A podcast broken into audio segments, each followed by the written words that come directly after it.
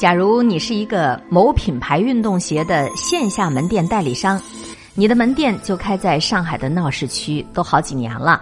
你雇佣了几个伙计在经营着自己的小店面，你每个星期来店里了解一下经营情况，一直以来呢都比较稳定。可是最近你发现你的生意越来越差，销售额一直在往下滑，而且你还发现某几款鞋子的进货价竟然比淘宝上的零售价还要高。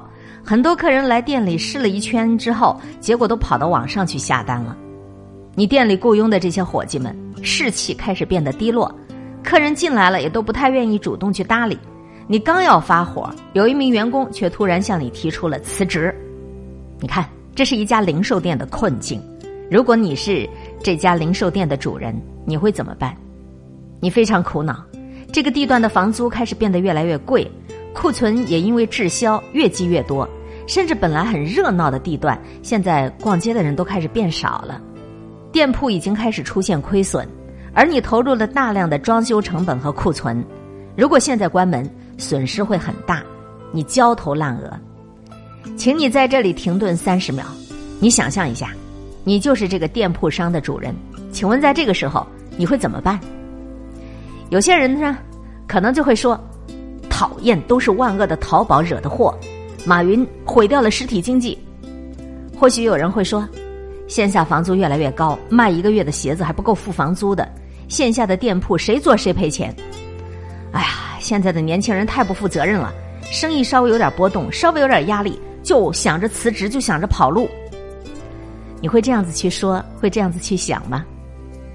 换一种，你可能会这样思考：啊，我的员工不积极，我就提高员工的销售提成呗。有钱能使鬼推磨，冰箱都能够卖给爱斯基摩人，我就不相信卖不出去几双鞋子。明儿个我亲自来店里盯着，啊，我们上个月不是有几个企业订了一批鞋子吗？这个月我们多打点电话，联系更多的企业，做企业的客户。我也可以开个淘宝店呐，我可以把我的生意也搬到网上去啊。这是一种，还有一种另辟蹊径的。嗯，时代变化太快了，新时代一定有我不知道的新方法和新技巧。我现在得要出去学习一下。像什么新零售啊、体验经济、短路经济、社群经济，听说这些都是能够解决目前这种困境的方法哎。哎，我去考虑一下，其他同行都是怎么解决的？有没有同行的资源，我去交流学习一下？你看上面罗举了很多很多不一样的反应，同样的一个困境，为什么每个人的反应和解决的方法会如此的不同呢？有些人是在抱怨环境，有些人会变得勤奋。有些人去选择开始补习功课，寻找新的解决办法。那么，到底哪样一种方式才是正确的呢？我虽然不卖鞋子，也不做任何别的生意，但是我看到这篇文章的时候还是非常的感兴趣，因为世事洞明皆学问。人生当中很多事情，就像这个店铺的主人一样，会面临许许多多如此类似的困境。面对这样的困境。有人抱怨环境，有人变得更勤奋，有人选择开始给自己充电、加油、补课，寻找新的解决办法。究竟什么样的方式才是最正确的呢？你思考问题的方式决定了你的层次。你是谁？你想成为什么样的人？你思考问题的方式决定了你处在什么样的层次。我们一起来学习一个新概念，叫 NLP 理解层次。NLP。是神经语言程序学，这是由理查德·班德勒和约翰·格林德在一九七六年就创办的一门学问——神经语言程序学。美国的前总统克林顿、微软的领袖比尔·盖茨、大导演斯皮尔伯格，许许多多的世界名人都曾经接受过神经语言程序学的培训。世界五百强企业当中，百分之六十都采用过这种程序学来培训自己的员工。而理解层次就是这个学问当中的一个核心概念。在这个世界上，其实每一件跟我们有关系的事情，我们都会赋予它一些意义。比如前面的例子啊，你可能就会觉得，啊，造成我这个实体店经济呃颓靡不振的，就是马云的错。这一切都是马云搞的，把实体店搞成这个样子。由于每个人赋予的意义都会有所不同，所以我们的理解也会不一样。理解不一样，解决的办法当然就会不一样了。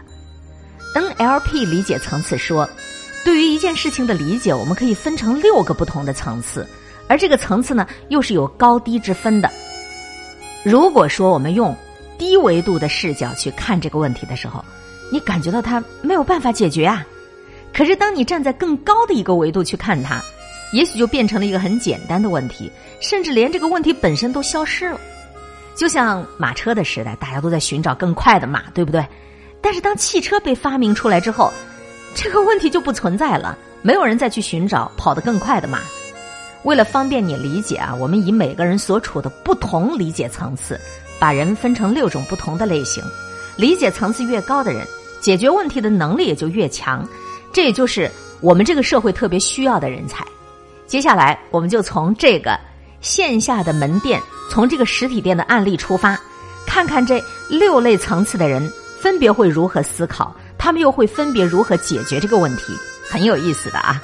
你也可以扪心自问，给自己评判一下，你是第几流的人才？先来说最末流的人才，别名是怨妇，所处的理解层次、环境，典型的思考模式都是你们的错。理解层次的最低层就是环境，什么是环境啊？就除了你自己之外的一切，它都算是环境。你身边的人、你的领导、你的同事、你所处的公司单位、你的竞争对手、市场环境、这个天气、大众舆论，这些都叫做环境。处在这个理解层次的人，每当有问题发生的时候，他首先就会把这个问题归结成为。因为环境的不好而产生的问题，比如说工作不顺利了，因为我们领导是个蠢蛋，没有晋升的机会；因为我们单位的办公室政治太严重，没有好的晋升机制；房子太贵买不起，都是因为那些黑心的炒房团，都是因为这个调控不行，都是因为我没有一个有钱的爸爸。总之呢，这种最末流的人，发生了任何的困境啊，都会这样想。这不是我的问题，这是别人的问题，是公司的问题，是市场的问题啊，是领导的问题，是运气的问题，都是我命不好，我生在了这样一个时代，我遇到了这样的一群人。而这种人呢，寻找解决办法的路径，也会从改变环境的角度去思考。比如说，这家公司不好，导致我没有晋升的机会，那我就辞职换一个公司呗。找了一个男朋友，他现在对我越来越差了。哎呀，这又是一个渣男，我再换一个呗。婚姻状况关系越来越糟糕，哎呀，都是我这次没有看准眼儿，离了算了，重新再找一个。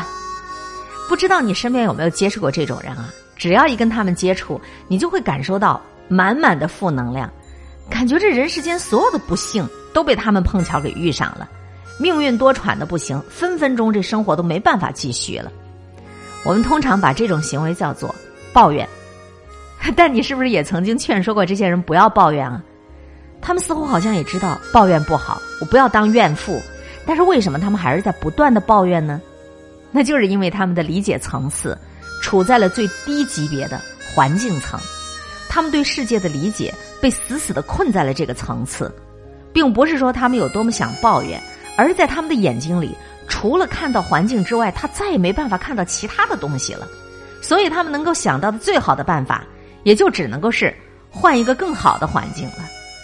如果说这种最末流的人才遇到了案例中的困境，他似乎除了抱怨房租、抱怨淘宝、抱怨他不好的员工，他是真找不到还有什么原因能够解释这个问题的了。